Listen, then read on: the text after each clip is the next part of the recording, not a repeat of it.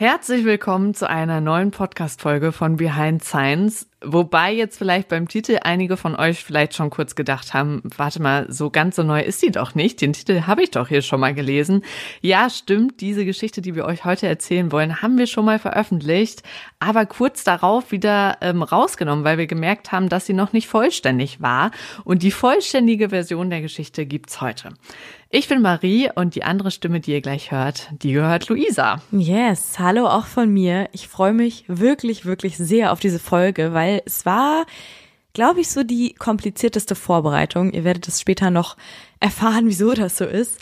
Ähm, es ist auf jeden Fall die erste Folge, bei der wir über eine Person sprechen, die für ihre Arbeit und ihr Engagement nicht nur gefeiert wird. Also bei ihr ist die Kritik schon auch ziemlich im Vordergrund und die Kritik ist ziemlich komplex. Und das war auch der Grund, warum wir die Folge dann damals nochmal zurückgezogen haben, um uns einfach noch besser einzulesen, weil wir irgendwie fanden, das ist unvollständig. Es gibt ziemlich viele Seiten. Diese Frau hat ein sehr kompliziertes Erbe hinterlassen. So wird sie auch in vielen Artikeln ähm, ja sozusagen dargestellt als die Frau mit dem komplizierten Erbe. Die Frau, die wir heute vorstellen, hat viele positive, sehr viele positive Entwicklungen angestoßen. So einen richtig gesellschaftlichen Wandel könnte man schon sagen. Aber sie wird auf der anderen Seite sehr hart kritisiert und wir versuchen hier wirklich beide Seiten gleichermaßen darzustellen. Wir sprechen heute über Margaret Sanger, die maßgeblich die Entwicklung der Anti-Baby-Pille vorangetrieben hat. Behind Science. Geschichten aus der Wissenschaft mit Marie Eickhoff und Luisa Pfeifenschneider. 200 Millionen Frauen, das müsst ihr euch mal auf der Zunge zergehen lassen, haben seit der Zulassung der Antibabypille schätzungsweise irgendwann mal in ihrem Leben mit dieser Pille verhütet. Margaret hat zwar nicht die Chemie dahinter selbst entwickelt, sie war auch keine klassische Wissenschaftlerin, aber sie hat sozusagen die Idee dieser Pille vorangetrieben, also hat sich dafür eingesetzt. Und jetzt direkt zu ihrer Kritik. Also sie wird zum einen gefeiert als Vorreiterin, die sozusagen den Frauen ein Recht gegeben hat auf Empfängnisverhütung. Warum das damals so super wichtig war, das erklären wir euch gleich.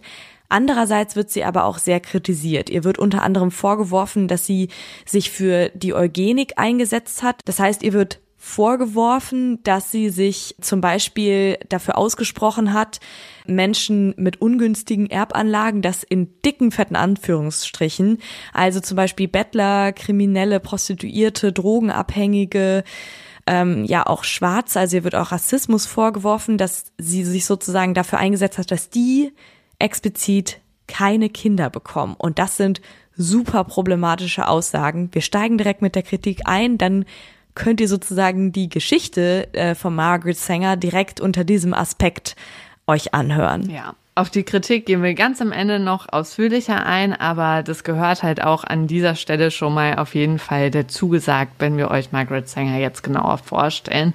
Und was wir auch unbedingt sagen wollen, es ist ziemlich kompliziert herauszufinden, was jetzt an der Kritik wirklich stimmt. Denn schon zu den Lebzeiten von Margaret gab es auch tatsächlich vorsätzliche Rufmordkampagnen von Gegnern, deren Taktik es war, Margarets Charakter und ihre Motive anzuzweifeln, statt jetzt die Vorteile ihrer Ideen zu diskutieren.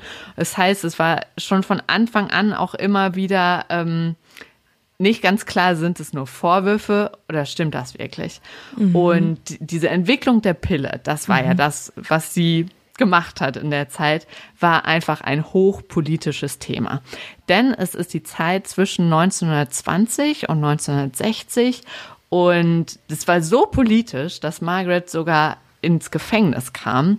Auch das erfahrt ihr gleich. Verhütung war damals schon seit Jahrhunderten ein Thema bei Menschen. Ähm, beim Schwangerschaftstest haben wir in der aller, allerersten Folge schon erklärt, wenn ihr die noch nicht gehört habt, hört sie euch sehr gerne an. Auch eine Margaret. Auch eine Margaret, ja, ist verrückt. Dieser Name war irgendwie mit diesem Thema verknüpft. Da haben wir erzählt, dass damals Frösche genutzt wurden, um eine Schwangerschaft festzustellen. Bei der Verhütung gab es noch ein paar weirdere und ähm, hm. experimentellere Ideen und Sachen, die da angewandt wurden, um sozusagen eine Schwangerschaft zu verhindern. Ja, sehr viele Ideen. Also könnte man auch noch mal eine Folge drüber machen. Mhm. Einige Methoden waren auf jeden Fall auch sinnlos. Andere haben tatsächlich wohl was gebracht. Wir haben unter anderem eine gefunden, die wir euch jetzt nicht vorenthalten wollen, weil sie einfach zu skurril ist. Im alten Ägypten strichen sich Frauen vor dem Sex eine Mischung aus Krokodilkot und Akazienhonig mm. in die mm. Vagina. Mm. Und das war wohl tatsächlich relativ effektiv. Also die Inhaltsstoffe veränderten das chemische Scheidenmilieu und blockierten so die Beweglichkeit der Spermien. Ja, klingt äh, nicht ganz so verlockend. Honig, wer weiß. Ja, Honig macht's dann wieder ein bisschen besser. Ich bin ganz froh aber, dass es ein paar Alternativen gibt, äh, die man heutzutage nutzen kann, womit wir zurück zu Margaret kommen. Wir stellen sie euch jetzt erstmal ein bisschen genauer vor. Wir sind nämlich ja am Anfang direkt mit der Kritik reingestartet. Wer war diese Margaret Sanger überhaupt? Sie war Krankenschwester und ein Teil ihrer Arbeit bestand darin, Frauen in armen Vierteln von New York zu besuchen. Da hat sie gelebt. Das war so um die Jahrtausendwende und da war die Situation für vor allem arme Frauen wirklich schrecklich. Und das bekam sie hautnah mit. Es galten damals die sogenannten Comstock-Gesetze.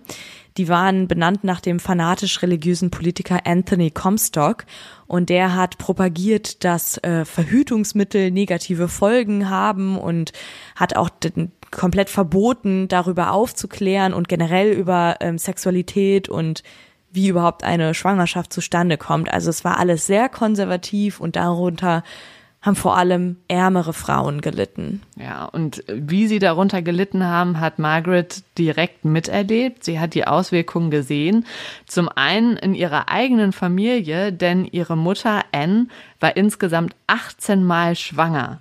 Und sieben Schwangerschaften davon endeten mit einer Fehlgeburt. Und das Allertraurigste ist, die Anne, die starb dann schon mit 43 Jahren, weil sie einfach, ihr Körper war einfach aufgebraucht. Ja, ganz, ganz krass. Also in der Familie hat sie das miterlebt, aber eben auch bei ihren Hausbesuchen, äh, die sie bei Frauen in ärmeren Vierteln unternommen hat und was sie davon berichtet hat, ist so, so heftig. Also wir stellen hier jetzt einen Ausschnitt vor, aber da kann man auf jeden Fall, ähm, hätte man eine eigene Folge zu machen können, ganz krass. Ja, und es ist halt total wichtig, ähm, diese Situation zu verstehen, um zu verstehen, warum die Pille damals so eine mhm. bahnbrechende Veränderung gebracht hat. Heute nutzen die halt ja ganz viele und wir haben auch noch ganz viele andere Methoden, um zu verhüten.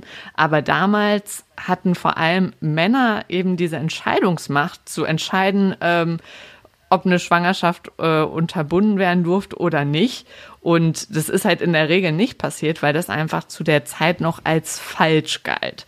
Im Juli mhm. 1912 hat Margaret Sänger dann nochmal so ein richtiges Schlüsselerlebnis. Also was bei ihrer Familie passiert war, war ja schon schlimm, aber dann war sie zu einem Hausbesuch in der Wohnung der Familie Sachs. Da wurde sie hingerufen als Krankenschwester und die Ehefrau Sadie Sachs, die liegt im Koma, als sie ankommt. Und nur zehn Minuten später stirbt sie. Und sie war gerade mal 28, also echt fast wie unser Alter. Mhm, das habe ich auch gedacht. Total gruselige, heftige Vorstellung. Und warum sie gestorben ist, der Grund ist das Allertraurigste, sie hatte versucht, ihre Schwangerschaft selbst zu beenden. Mm, super, super schlimm. Das ist damals leider sehr vielen, auch jungen Frauen, so ergangen. Und vor allem hatte Margaret Sadie, ähm, die dann da im Koma lag und später gestorben ist, schon vorher wegen einer Blutvergiftung behandelt. Da hatte sie auch versucht, eine Schwangerschaft abzubrechen, weil die Frauen sind einfach super häufig schwanger geworden und das konnten ihre Körper dann halt gar nicht, äh, nicht stemmen. Und deswegen haben sie dann halt oft versucht, die Schwangerschaften selbst abzubrechen und das natürlich ähm, ja unter Lebensgefahr. Und es gab halt ja auch keine andere Wahl. Also genau. Also außer es selbst zu versuchen. Ja, Genau, also ganz schrecklich. Und Sadie, die dann da gestorben ist, hat sie wohl auch bei ihrer äh, letzten Schwangerschaft, die sie versucht hatte abzubrechen, richtig angefleht, irgendwas, ihr irgendwas zu geben, um eben eine weitere Schwangerschaft zu verhindern. Und Margaret hat dann auch einen Arzt um Rat gefragt, was sie da tun könnte. Und der hat einfach nur gesagt, ja, sagen Sie ihr einfach, äh, Jake, also ihr Mann soll auf dem Dach schlafen. Das einfach versucht wird, die Schwangerschaft anderweitig zu unterbinden, das war damals irgendwie gar keine Option. Und da ist dann halt bei Margaret wirklich das Fass übergelaufen. Also sie beschließt, dieses Thema Verhütung jetzt konkret anzugehen. Also es muss irgendwie möglich sein, dass die Frauen, wenn sie es nicht wollen, überhaupt gar nicht erst schwanger werden. Und um das aber jetzt umzusetzen, diese Idee, braucht sie Geld und politische Unterstützung. Ja, und das holt sie sich dann.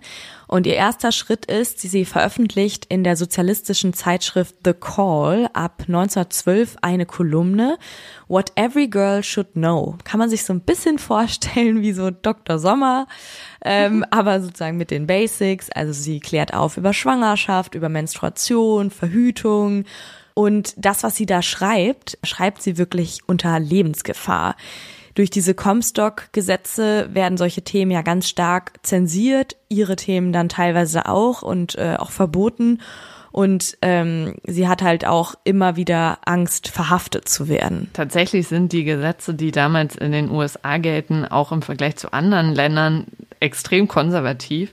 Also sie reist dann 1913 nach Frankreich. Da kriegt sie mit, dass das Thema Verhütung ein bisschen offener angegangen wird. Das motiviert sie dann noch mehr. Ein Jahr später bringt sie dann sogar ihre eigene Zeitschrift raus, The Woman Rebel.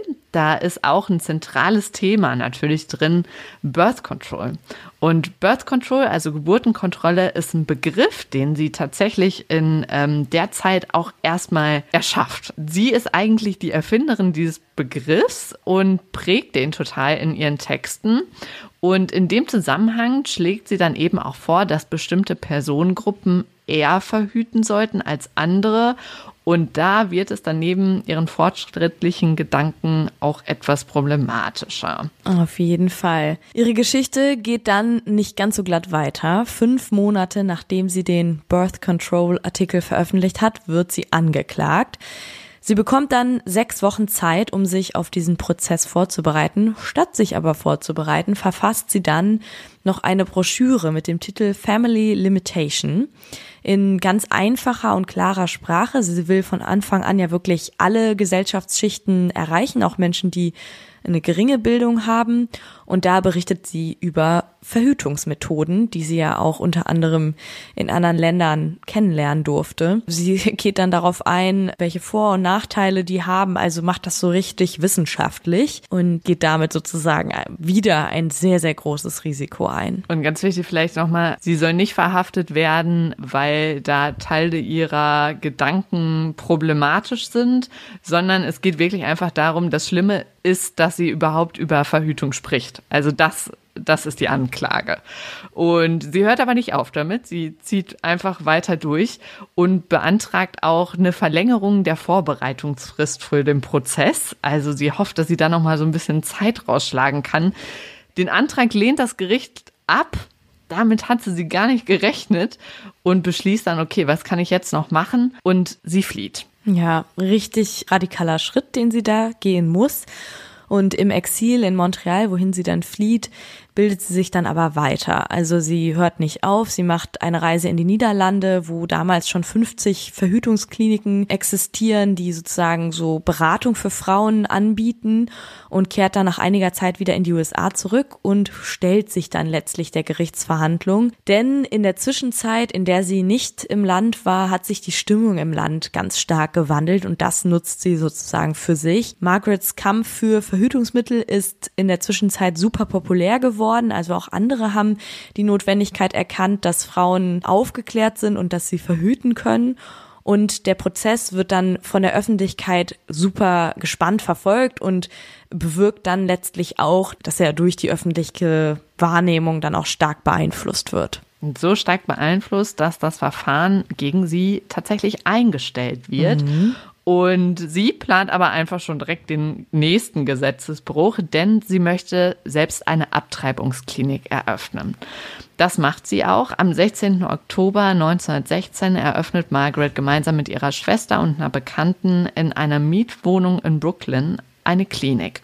Und schon am ersten Tag stehen da 140 Frauen vor der Tür. Also es haben viele Frauen darauf krass. gewartet, ja. Ja, Ja. Und das ist halt ein riesen Hoffnungsträger auch für viele Frauen, ähm, die dann ja denken, okay, jetzt können wir das endlich beeinflussen, jetzt haben wir selber die Macht darüber, ob wir schwanger werden oder nicht, jetzt können wir verhüten. Aber leider hält dieser Hoffnung, diese Hoffnung nicht sehr lange an. Am neunten Tag schleicht sich eine Polizistin als Patientin verkleidet in die Klinik ein mhm. und die Klinik wird geschlossen. Also sie guckt sozusagen, was da genau gemacht wird und aufgrund dieser konservativen Gesetze wird das Ganze dann sofort wieder geschlossen. Margaret und ihre Schwester werden dann zu je 30 Tagen Gefängnis verurteilt. Margarets Schwester, die geht dann in den Hungerstreik. Das haben damals die Suffragetten, wo die beiden auch sehr aktiv waren in dieser Bewegung, ähm, häufig gemacht. Und so kommt dann dieses Klinikprojekt und auch die ähm, Verurteilung bzw. die Gefängnisstrafe der beiden in die Schlagzeilen. Und nachdem Margaret dann ihre Strafe abgesessen hat, denkt sie auch wieder nicht daran aufzuhören, sondern benennt ihre Klinik erstmal um, um das Ganze so ein bisschen zu tarnen, in Clinical Research Büro. Das heißt, sie tarnt das sozusagen als, wir machen hier nur Research, wir, wir machen nichts Schlimmes. Und dann rutscht sie sozusagen damit durch so eine Gesetzesmasche, also sehr smart. Trotzdem ist ihr Vorhaben noch nicht so richtig ausgereift, denn die Mittel, die es zu der Zeit zur Verhütung gibt, die sind noch ziemlich beschränkt. Und auch in dieser Abtreibungsklinik, ja, am besten wäre natürlich, wenn es gar nicht dazu kommt, dass man abtreiben muss. Und deswegen merkt sie auch selber, okay, sie braucht Unterstützung von weiteren Aktivistinnen und die bekommt sie auch. Sie lernt auf einer Lesereise, die sie durch die USA macht, äh, eine Frau kennen. Catherine McCormick heißt sie. Sie ist Biologin, sie ist sehr wohlhabend, was natürlich auch super ist für Margarets Vorhaben. Und sie möchte sich auch für das Thema Verhütung einsetzen. Mhm. Und das Gute ist, als Biologin hat sie natürlich auch so ein bisschen Ahnung schon von hormoneller Verhütung.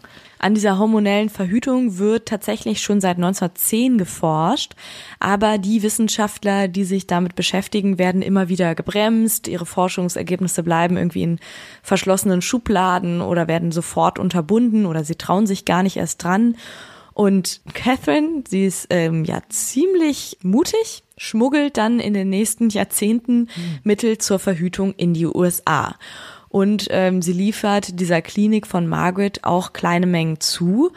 Und damit können die sozusagen schon einiges bewirken. Das ist wirklich vollmutig, wie so ein Drogenhandel irgendwie, den die da hatten. Ja, und es ist so krass, dass das sozusagen genauso gehandelt wurde wie Drogen oder ja. wahrscheinlich sogar noch strenger, ne? Ja. Das war vor allem damals, war das zum Beispiel so eine Paste, die Mediziner entwickelt haben, die in Verbindung mit so einem Diaphragma, das ist so ein mechanisches Mittel zur Empfängnisverhütung, kann man sich vorstellen wie so ein Verhütungsring, eben in dieser Kombination hat das eine Schwangerschaft zu 98 Prozent verhindert. Und Catherine hat sozusagen die Mittel ins Land geschmuggelt, die es brauchte, damit Mediziner dann in den USA diese Paste herstellen konnten als Margaret dann 60 wird, also ihr merkt, sie werden auch alle nicht jünger, sie ist natürlich immer noch engagiert, aber sie beschließt dann, sich doch aus der Politik schon mal langsam zurückzuziehen. Aber dann kommt es nochmal zu einer schicksalshaften Begegnung, denn die beiden Frauen, Catherine und Margaret, lernen bei einer Dinnerparty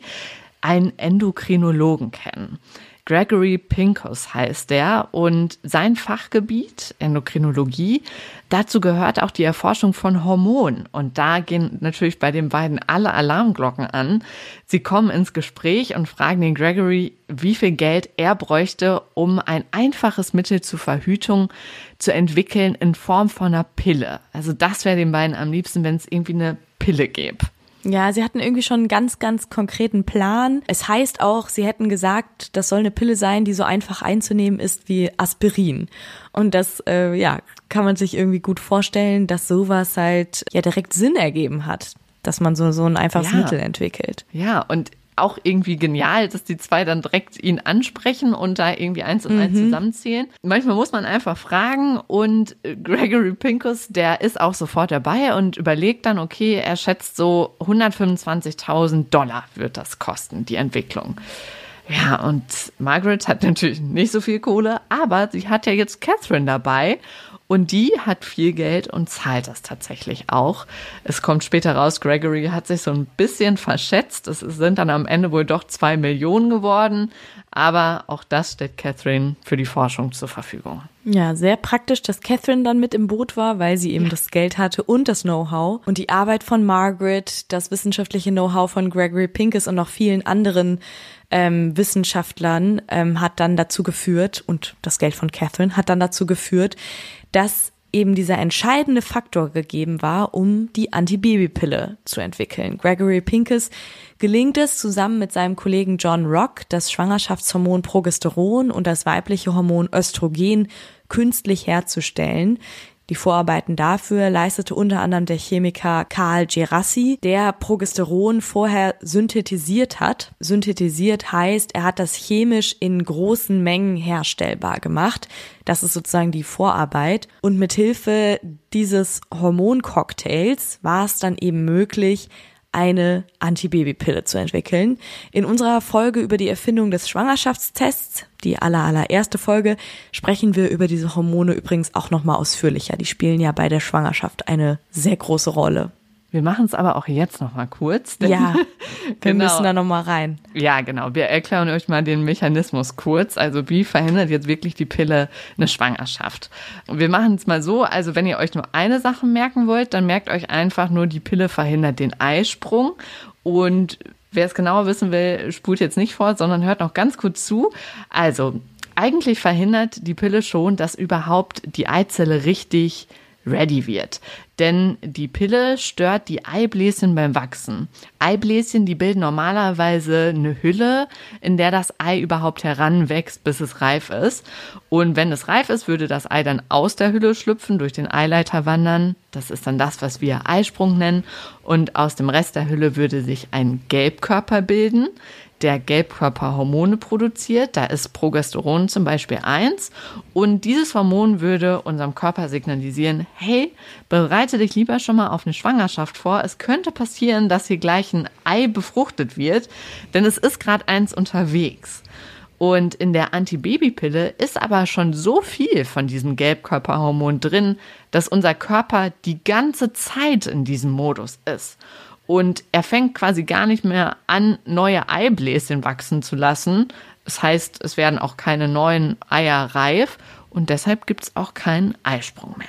Es ist schon nicht ganz simpel. Ja. Also wenn ihr es noch nicht ganz äh, habt, dann spult noch mal zurück. Jedenfalls Gregory Pincus versteht dieses Konzept sehr sehr gut und als er dann sein Produkt für marktreif erklärt, findet sich Überraschung überhaupt kein Hersteller, mhm. der dieses Wagnis, was es dann damals war, eingehen will. Und deshalb muss das Verhütungsmittel als Medikament gegen Menstruationsstörungen getarnt werden, was auch echt wie ein absoluter Witz klingt und wird dann 1957 zugelassen und dann steigt die Nachfrage der Frauen, die Menstruationsbeschwerden haben, wirklich explosionsartig an. Hm. Die wissen natürlich alle, es ist nicht für Menstruationsbeschwerden, sondern eben zur Verhütung. Und die hohen Umsätze, ja, beim Geld, da kommen sie dann doch alle, zieht dann doch Investoren an und äh, schließlich beschließt dann das Pharmaunternehmen Schering, die Pille in den USA offiziell zu vermarkten. Und am 1. Juni 1960 ist es dann soweit, wir haben ja jetzt bald den 1. Juni, da können wir dann Geburtstag der Pille feiern. Stimmt. Die Pille ist auf dem amerikanischen Markt ein riesen, riesen Durchbruch. Übrigens ist in der Pille ja unter anderem Östrogen, das haben wir ja eben ähm, erklärt. Und damals war das dann noch richtig, richtig viel. Das waren 150 Mikrogramm. Zum Vergleich, bei heutigen Präparaten liegt der Östrogengehalt bei 15 bis 35 Mikrogramm. Also mal eben eine Null weg, dann ist man bei dem, mhm. was es heute ist. Und deshalb waren die Nebenwirkungen der Pille damals ziemlich, ziemlich krass. Heute gibt's ja auch noch ziemlich krasse Nebenwirkungen teilweise, die man jetzt gerade irgendwie auch erst so ein bisschen herausfindet, aber gar kein Vergleich zu damals. Aber allein die Tatsache, dass man dieses Risiko der Nebenwirkungen eingegangen ist, um zu verhindern, dass man schwanger wird, zeigt ja, dass das Bedürfnis eben nach Verhütung sehr, sehr groß war. Ja, und dabei hatte es auch gesellschaftlich Nebenwirkungen, kann man vielleicht so sagen. Mhm. Denn die Frauen, die die Pille damals genommen haben, die werden dafür nicht geschätzt, sondern die gelten als Flittchen.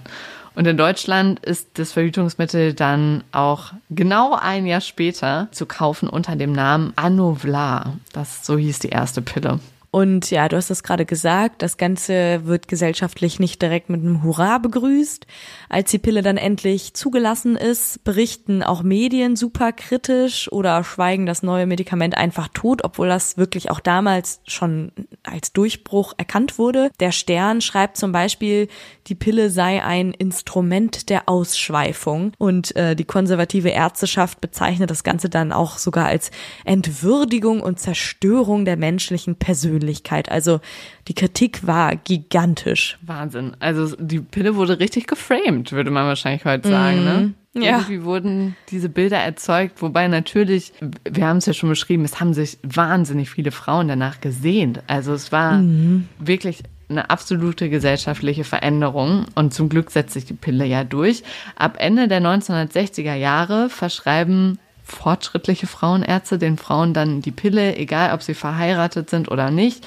Und Margaret und Catherine hatten genau das erreicht, was sie sich vorgenommen hatten. Dafür hatten sie ja gekämpft und irgendwie ist es ganz schön, finde ich, also weil es die Geschichte so schön abschließt, dass sie kurz drauf beide sterben. Also 1966, 67 im Alter von 87 und 92 Jahren, nur wenige Jahre nachdem die Pille auf dem Markt ist, sterben sie beide. Und bis heute ist die Pille aber in den westlichen Ländern ja wirklich das beliebteste und sicherste Verhütungsmittel. Acht Millionen Frauen nehmen sie zurzeit in Deutschland, 60 bis 80 Millionen weltweit. Und ich denke mir so, boah, wenn sie das wüssten, wären sie bestimmt richtig stolz. Ja. Heute, du hast es eben schon gesagt, sind die Nebenwirkungen der Pille nicht mehr ganz so heftig, wie sie mal zu Beginn waren. Aber es gibt noch welche. Die Pille kann zum Beispiel Thrombosen begünstigen, das weiß man heute. Und wenn man die Pille absitzt, dann kann das auch nochmal krasse Auswirkungen auf den Körper haben. Wenn ihr darüber mehr wissen wollt, darüber haben ziemlich offen gequatscht ähm, die Mädels vom Podcast 30, Christina, Claire und Katrin. Die haben nämlich für sich persönlich entschlossen, aus verschiedenen Gründen, wir wollen die Pille nicht mehr nehmen und sie äh, teilen ihre Erfahrungen dazu. Das könnt ihr euch sehr gerne anhören. 30 ist insgesamt ein Podcast, den wir euch sehr empfehlen können. Ja, sehr, sehr guter Podcast, sehr coole kluge Kolleginnen, die wir da haben. Und heutzutage gibt's ja glücklicherweise auch sehr, sehr viel mehr Verhütungsmittel, die, die man nutzen kann. Aber damals war das eben eine der sichersten und wichtigsten Verhütungsmittel, die es eben gab. Deswegen die Kritik an der Pille jetzt ist auf jeden Fall berechtigt, aber damals, ja, war das sozusagen, war sie allein unter den, den Verhütungsmitteln. Ja, und eine, also ich, die einzige Methode, mit der die Frau halt selbst entscheiden konnte, ob sie jetzt schwanger werden will oder nicht. Das musste der Mann ja theoretisch gar nicht mitbekommen, ne? Dass sie die Genau. Pille nimmt, ja. Deswegen, das war bahnbrechend. Aber wir haben es am Anfang ja schon anklingen lassen und wir wollten die Geschichte jetzt nicht ständig mit der Kritik an Margaret unterbrechen. Wir müssen da aber auf jeden Fall noch genauer drauf eingehen. Ihr wurde damals, wie auch heute immer noch, von einigen politischen AkteurInnen und auch Menschen, die sich gegen Abtreibungen eingesetzt haben, ein ziemlich schwerer Vorwurf gemacht. Und wir ordnen das Ganze jetzt so ein bisschen ein. Aber wir haben ja direkt gesagt, das ist bei ihr nicht so richtig schwarz-weiß. Deswegen, ja, versuchen wir das Ganze umfangreich und richtig darzustellen. Und zwar werfen einige Menschen Margaret vor, sich aktiv für die Eugenik eingesetzt zu haben. Das haben wir am Anfang schon gesagt. Also sie soll angeblich ähm, mit ihrer Politik und ähm, mit ihrem Werben für äh, die Verhütungsmittel sich dafür eingesetzt haben, dass bestimmte Menschengruppen eher verhüten sollen. Sie sozusagen dazu zu bringen, aktiv abzutreiben oder eben Schwangerschaften sogar zu verhindern. Das fasst man dann unter dem Begriff Eugenik zusammen. Zum Beispiel Obdachlose, Prostituierte, Kriminelle, Schwarze, ich habe das ja gerade schon gesagt, um sozusagen aktiv den Genpool zu beeinflussen. Das ist natürlich eine total krasse Einstellung, die gar nicht klar geht. Da brauchen wir hoffentlich nicht drüber zu diskutieren, wenn sich eben Menschen anmaßen zu entscheiden, wer lebenswert ist und wer nicht. Aber wir müssen das Ganze noch mal so ein bisschen in den zeitlichen Rahmen von damals setzen. Das war tatsächlich auch, kann man vielleicht sagen, eine Art Trend, diese Eugenikbewegung. Also das war schon sowas, was zu der Zeit irgendwie aufkam. Und deswegen sagen manche, Margaret hat das nur gesagt oder ist darauf nur eingegangen, weil sie eben auch diese radikalen Menschen überzeugen wollte, dass Verhütung was Gutes ist. Wenn das tatsächlich so war, dann ist das natürlich auch immer noch mhm. total merkwürdig und auch irgendwie ein radikaler Schritt von ihrer Seite zu viel, dass sie sozusagen auch diese Argumente ähm, eventuell mitbenutzt hat, um diese Menschen für ihre Vision zu gewinnen. Aber sie hat eben einfach damals mit allen Mitteln dafür gekämpft, diese Pille gesellschaftsfähig zu machen. Ja, deswegen ist es eben so schwierig, dass man das nicht so richtig auseinanderbekommt. Hat sie das jetzt sozusagen für ihren Kampf für die Verhütung allgemein einfach sehr, sehr clever genutzt, um alle Menschen auf ihre Seite zu bekommen? Oder war sie wirklich dieser Überzeugung? Also da gehen ja. die Meinungen wirklich sehr stark auseinander. Heute wird Margaret außerdem dann von vielen AbtreibungsgegnerInnen auch instrumentalisiert. Deswegen ist es auch sehr schwierig rauszufinden, ob die Kritik an ihr berechtigt ist, weil sie eben als Instrument genutzt wird, um ähm, zu zeigen, dass Abtreibungen ähm, nicht in Ordnung gehen von Menschen, die eben gegen Abtreibungen sind. Die gehen hin und sagen dann sowas wie, seht hier, die ach so gefeierte Margaret, die war gar nicht so toll und stellen sie sozusagen in ein sehr, sehr negatives Licht mhm. und argumentieren dann damit, dass man Abtreibung und Verhütung eben grundsätzlich kritisch sehen sollte oder sogar verbieten sollte. Und sie bauen damit sozusagen ein Feindbild gegen die Abtreibung und Verhütung auf, indem sie sie als Negativbeispiel nutzen. Ja, und dann lässt sich halt, wie gesagt, schwer beurteilen, ob diese Kritik tatsächlich berechtigt ist ähm, oder ob ihre Aussagen als sogar rassistisch ge gewertet werden müssen oder unter die Eugenik fallen. Also wie ihr seht, es ist nicht mit einem einfachen, ah, sie war ein schlechter Mensch oder sie war ein guter Mensch, die sich für das Gute eingesetzt hat, ja einzuordnen, wie ja so häufig bei solchen Debatten und gerade bei so einer politisch aufgeladenen Debatte. Das eine ist, dass sie wirklich als so ein Feindbild charakterisiert wird und dann wird sie auch immer wieder falsch zitiert, um diese Kritik an ihr zu festigen. Also Historiker und Wissenschaftler, die Margarets Briefe untersucht haben, die stellen sich die Frage, ob man sie jetzt wirklich als Rassistin bezeichnen kann. Denn ein Großteil der Kontroverse geht auf einen Brief von 1939 zurück. Da schreibt sie einen Brief an schwarze Führungspersönlichkeiten, insbesondere auch Geistliche, und möchte sie dazu bewegen, die rassistischen Vorwürfe gegen sie zu widerlegen. Sie will die Führungsperson nämlich für ihren Plan gewinnen damit war sie ja hauptsächlich beschäftigt. Mhm. Sie wollte sie gewinnen, im Süden der USA eine Klinik zur Geburtenkontrolle zu errichten.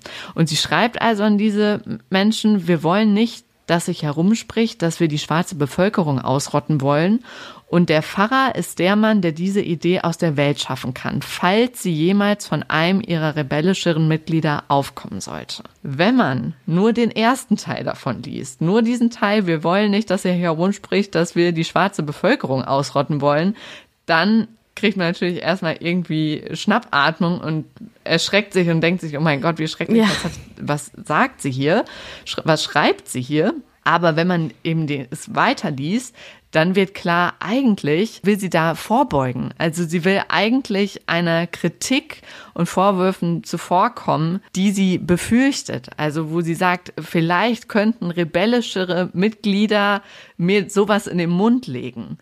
Leider wird aber häufig nur die erste Hälfte von dem Satz zitiert und mhm. deswegen verschärft sich natürlich dieses Bild, dass sie eine Rassistin war, sehr ja. deutlich. Es ist wirklich, wirklich schwierig. Also es soll alles nicht heißen, dass Margaret nicht auch einige super beunruhigende Äußerungen zur Unterstützung der Eugenik gemacht hat. Das haben wir, glaube ich, relativ deutlich gemacht, zumindest hoffe ich das, äh, für die man sie auch durchaus sehr kritisieren muss und was man auch kritisch beleuchten muss, vor allem in der heutigen Zeit halt. Zum Beispiel in einem Artikel aus dem Jahr 1921, da schrieb sie, dass das dringendste Problem heute darin besteht, die übermäßige Fruchtbarkeit der geistig und körperlich Behinderten zu begrenzen und zu verhindern. Also eine richtig krasse Aussage, die auf gar keinen Fall okay ist und die man absolut ähm, kritisieren muss. Aber es könnte halt auch wieder, so schrecklich und so wenig man dieser Aussage zustimmen kann, könnte auch wieder ein politischer Trick gewesen sein von ihr, um sozusagen dann Menschen ähm, mithilfe dieser Rhetorik der Eugenik ähm, ja auf ihre Seite zu ziehen, die vielleicht in ja, die, die tatsächlich für die Eugenik gestimmt hätten.